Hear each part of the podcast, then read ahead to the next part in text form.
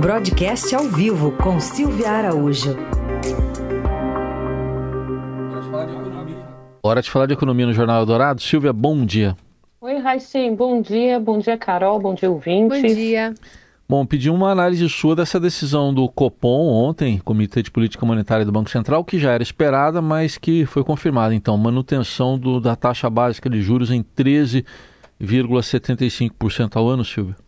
Exatamente, foi unânime dessa vez, né, Raíssa? A gente lembra que na reunião passada teve uma divergência ali entre os diretores do Copom, mas dessa vez todo mundo caminhou junto para a mesma direção e manteve a Selic nos 13,75%, como você bem falou.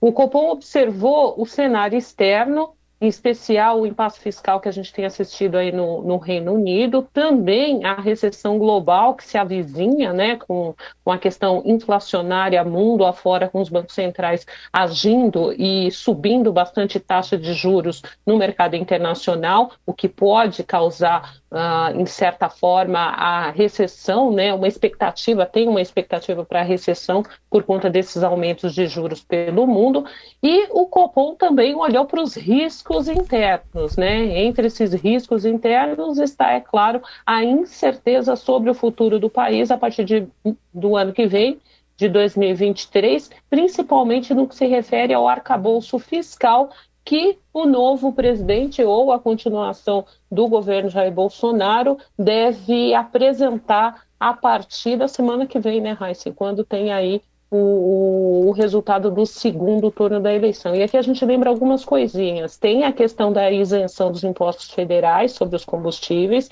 que ninguém sabe como é que vai ficar isso no ano que vem, se vai continuar.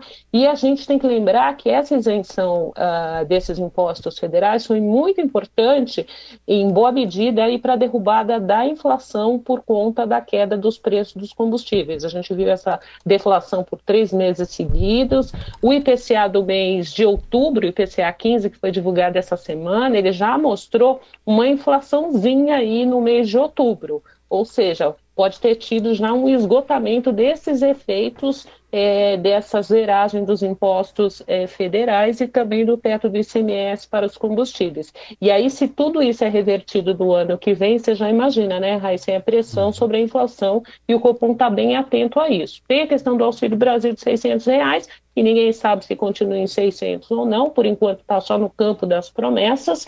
E também tem promessa de correção no cadastro do imposto de renda, né, Raíssa? Da parte das duas campanhas aí, que isso também significa mais renda disponível e pressão sobre os preços. Então, com tudo isso é, na mesa, nas planilhas do Copom, o, o, o, Comitê de Política Monetária não quis sinalizar nada nessa ata. Alguns economistas entenderam aí que, a depender do que venha desse arcabouço fiscal, aí, nos próximos encontros, o comitê pode começar a sinalizar quando vai começar a reduzir essa taxa de juros. Tem gente achando que isso acontece lá para meado, né? A primeira redução para meados do ano que vem.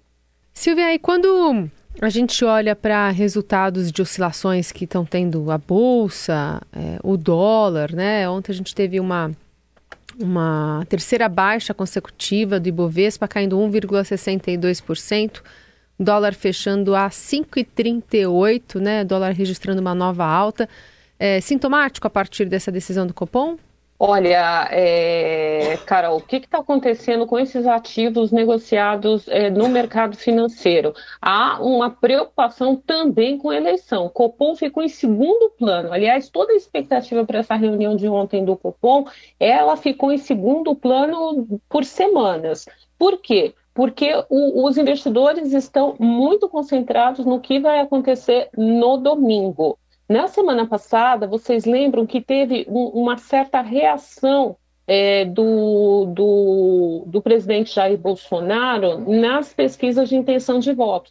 Então, ele começou a se aproximar um pouco é, do candidato do PT, Luiz Inácio Lula da Silva. E na semana que veio, na semana passada, o que, que aconteceu? Com essa aproximação, alguns ativos, principalmente é, ações de empresas estatais, elas começaram a subir porque, no entendimento dos investidores, uma vitória do, do candidato Jair Bolsonaro pode tocar aí os planos de privatização. A gente lembra que quando o Adolfo Saxida assumiu o Ministério de Minas e Energia, uma das primeiras coisas que ele fez foi lá no Ministério da Economia levar um estudo sobre é, privatização da PPSA e também para começar a desenhar alguma coisa com relação à Petrobras. E é coisa que todo mundo sabe que num eventual governo Lula não vai acontecer, não vai acontecer é, privatização de estatal da envergadura da Petrobras e também dos Correios. E o que, que aconteceu nessa semana? Como essa distância ela voltou a acontecer, né, ao invés de, de, se aproximarem os dois candidatos, por tudo que a gente viu aí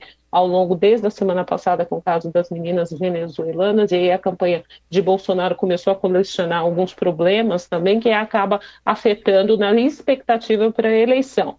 Todo esse ganho que teve das empresas estatais na Bolsa, o que, que aconteceu? Nos últimos dias, devolveu as empresas é, estatais, né, principalmente Petrobras e Banco do Brasil, foram as que mais é, sofreram né, com, com essas com, com todo esse cenário eleitoral que vem é, se desenhando. E outra questão também, Carol Reis ouvidos, os investidores estão muito preocupados no caso de uma eventual vitória do candidato Lula, da contestação que pode ser feita dos resultados por parte uhum. do presidente Jair Bolsonaro. E ninguém quer confusão, né, Raíssa? É. Todo mundo quer investir em ambiente seguro, né?